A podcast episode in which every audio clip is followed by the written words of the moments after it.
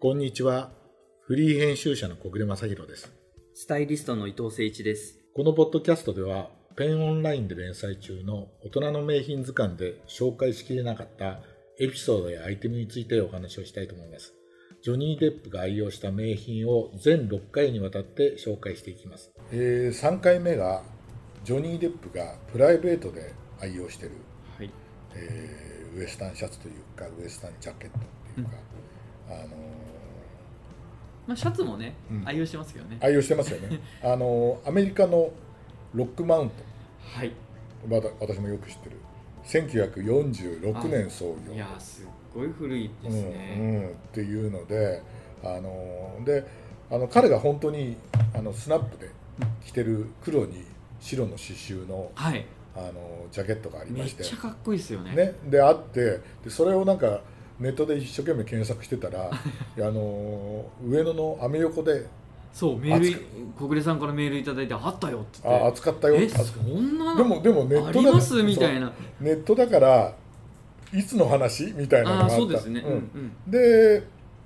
まあ最悪最悪というか、えええあのそこはいまだにあのホームページ見るとロックマウントをやってるから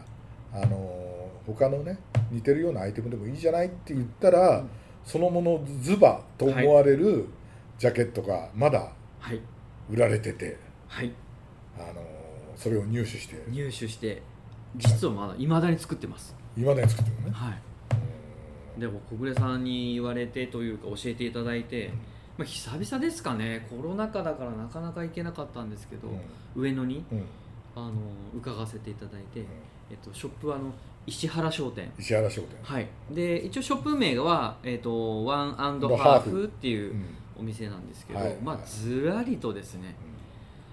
まあ、ウエスタンシャツ、はい、あのあ専れ門店みたいなそ感うでじですすねねあのアメ御徒町の駅降りて、、降りてはいいわゆるあのアメ横のアーケード街あそうですあそうのですインドアのね、はいああのあの降りて上野に向かってアーケード街を右に入っていただいて、はいずーっとあの高架下の高架下を、あの進んでった右側にあるんですよねはい私もねあのアメ横いっぱいいつも行ってるはずなんですけど、あそこがねええええそういうものを置いてるとは全然知りませんでした、あそうですか、はいええどちらかというと、途中のうん、あのアメあのアメカジで有名な玉美さんとかあはいあとジッポーがやってるとジッポーを置いてるところ、あとね一番多分ひょっとしたら行かれてる方多いかなと思うんですけど中田商店中田商店とかねああいうところはチェックするんだけど、ミリタリー置いそてうでるもね石原商店は知らなくて、はいえ石原商店ってでももともとは乾物屋さんだったんですそうなんですよなっていうかもうあのー一帯がほとんど乾物屋さんで始めてるお店が多くて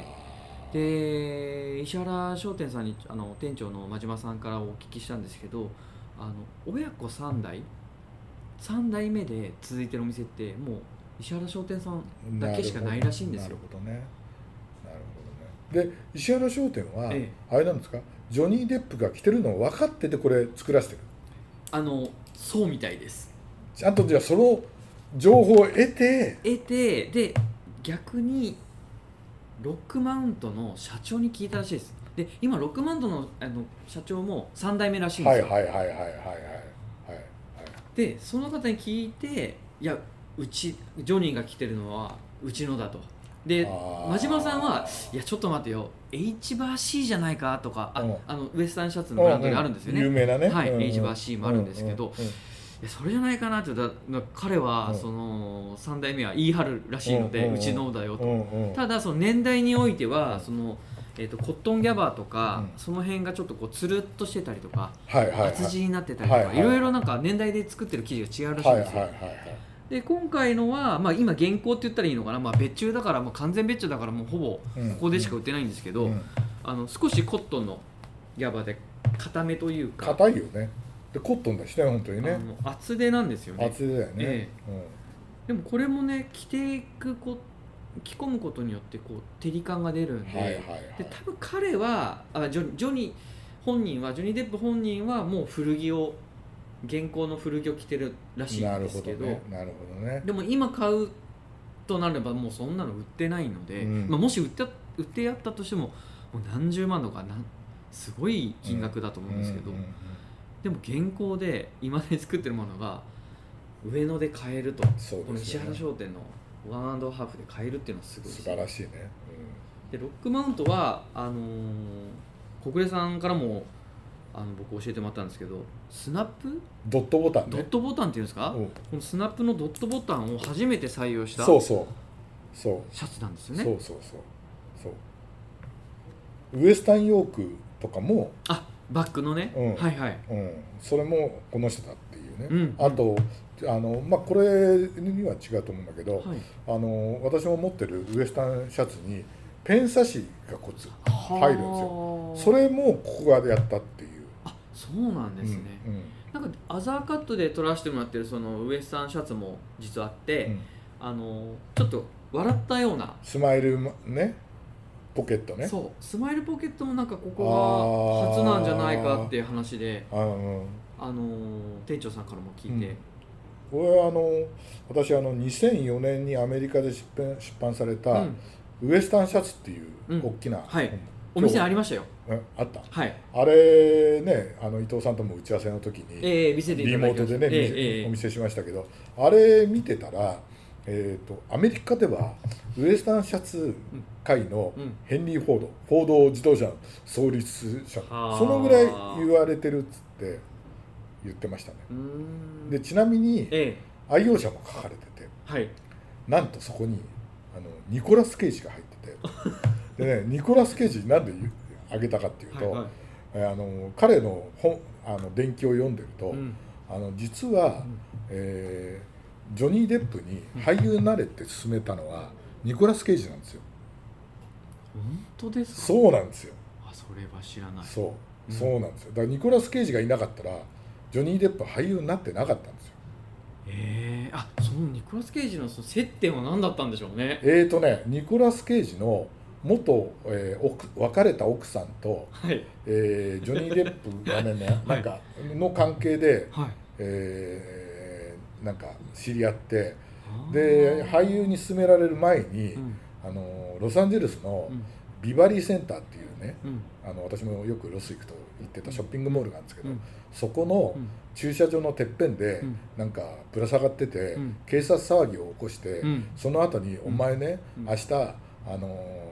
えー俳優になるオーディションがあるから、はい受けに行け」っつってい行ったのがあの最初のエルム街の悪魔だ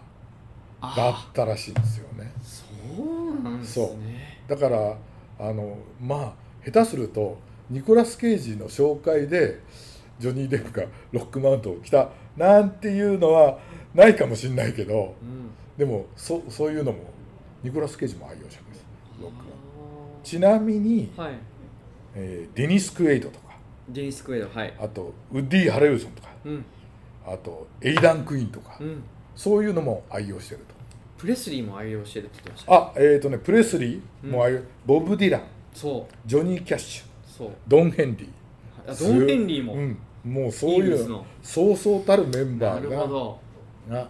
愛用してるっていうふうに書いてまおす墨ね。付きですねえうえんでまああの彼そこのロックマウントはねはいあの彼がもうプライベートでもちろん来てるんですけど、うんあのまあいろいろ調べてっていやロックあのウエスタンシャツ着てるのないかな映画ジョニー・デップがね、うん主演したやつそしたらありましたね「ブレイブ」っていうねうん1997年に、うんあの実を言うと彼が、んえー監督脚本主演してるあそう映画があってえええこれがねすごいんですよ原作はちゃんとある映画なんですけどもえはいはいで、えーなんとマーロン・ブランドが一緒に出てるとうんうんでこの映画だと、んほとんどね全編ウエスタンシャツ着てるうーんでウエスタンシャツにはい汚いジーパン履いて、はいはいまああのインディアン役なのかな、貧しいインディアン役なんですけどなかなか辛い映画なんですけどあでもそれ見たな僕そう見ましたそれはいそうではなんですけどいはいなんとここにあのーあのジョニーが前座時代に、んああのミュージシャン時代に、ここねうんやってたんだ前座を務めたはいイギー・ポップも出てるんですよ、はいああそうそうそうでなんイギかー・ポップがはい多分映画音楽もやってるんだと思うんだけど、ええええ音楽がすっうんうんごいいいのだからその悲惨なうん内容とは別にうん非常に音楽が良くてうんいい映画だなーっていやもうちょっともう一回見直します僕うも、んでもねうん内容は暗いですようんうんうん、でマーロン・ブランドがええあのあのマーロン・ブランドってその前に「クライ・ベイビー」ではいはい初めてジョニー・デップと共演してるんですようんであのこの自分の映画を作る時にやうんっぱりマーロン・ブランドがいなきゃいうんけないっつってうん頼みに行ったらうん彼はノーギャラでここに出てるんですよへ多分ね映画見てるとあ撮影は一日でよかったなっていう感 じえでもい 粋ですねうん粋なんですようんでもね絶対うん音楽はいいかいらいいいいいだ僕から絶対音楽好きの伊藤さんなはらいはいこれ見たらちょっといいかなうんうんだから本当にウエスタンシャツ着てジーンズで僕らこのロックマウントのシャツ着てたからこれね衣装全部自分なんじゃないかなそうとかもしれない、うん、思うぐらいの感じでなかなかねいい映画でございましたよええ伊藤さんぜひあ見ます、うん同じようにえあのああの彼の普段着だとえはいあの、まあ、今回やろうかどうかあ迷そうっ話ありてましたね、うんあのギルバート・グレイプはいはいの映画がデカプリオと出てデカプリオとね、やってるやつが合うじゃないですか、はいね、93年のはい映はい、画で、でこの時うもん映画の中でずっとあのブラウンダックのねはいあのじいちゃんまあ、サードなんかサードサードっっぽぽい感じのい、ね、着てて、はいずっとあれを着てて、うんで俺もないかなって探したらあのなんかひょっとしたら餅じゃないかななんいてや思っいてやたんですけどね古着ではねええ出てくるんですよねあのカーハートとかああそうであれす多か分ね映画の中で着てるのカーハートだと思うんだけどなんか襟の部分がねコーディロイだコーディロイでねお話がそうねで今はね出てないみたいなんでああそうですかそれであの伊藤さんにね、うんそれをプッシュするのうはん諦めたんだけど、うんあれもやっぱり本人があのあのギルバートはうん自分の一部と符合するっていうようなこと書いててやっぱりあのすごい思い入れがあああるそうですかじゃあ、まあ自分の私服で出てる可能性も高いですね高いですよねうー。んうんただ、うんあの映画はうん、えー、と本を読むとええええあの彼は一度も見てないんですよね。そうなんですねなぜならば、うんそのああの映画を撮ってる時期に彼が経営してたロサンゼルスのうんナイトクラブであのリバー・フェニックスがああそうか亡くなっちゃってそうかもうね自分でどん底にいた時期に撮られた映画なんでで俺はなんか最初はねそれ聞いた時うんあの読んだ時に監督と揉めたのかなと思ったらあの監督ともう一回あのあやりまのすショコラで撮ってるじそゃうないなですんでかすよすっごい映画いい映画なんですよショコラもいいいい映画ですよね、はい僕もあれはあのあの公開時に見てすごいいい映画だと思うしででギルバート・グレーブもあのもう一回見たらすごいいい映画じゃないですかでも見てないっていうから、う そうですよねんっあていうのがあってなんかやっぱりあのジョニーの場合はなんか撮ってる映画あとうんなんか自分のこう人生みたいなのが、うんこうクロスオーバーしてるっていうか、はいはいまああの1回目に紹介した水俣もそうそでうすねなんだけど、そうですなねんか生き方がそのものが出てる映画になってて、ん別になんか賞を取ろうと思っていい映画に出るとか、この監督まあ監督は結構や一緒にやってることが多いけどなんかそういうよりもなんか自分の生き方となんかシンクロしてる部うん分なんかすごいしそう私服でもやっぱりもらったものとか、が、うん誰かからうん譲り受けたものうをんずっと大事に着てるっていう、あのそうだよねなんか書いてあったんでそうだよね。はい、ねうんそうかもしれないですね、うんだからそういう意味ではそのあのブレイブっていうのも、ええあのそういう自分のね、は愛用してるウエスタンシャツと、やっぱこう近くうてん衣装に選んでるのかどうかわかんないけど、だからそういうふうに目目であの映画見るとちょっとまた変わってくるなって感じがしますね。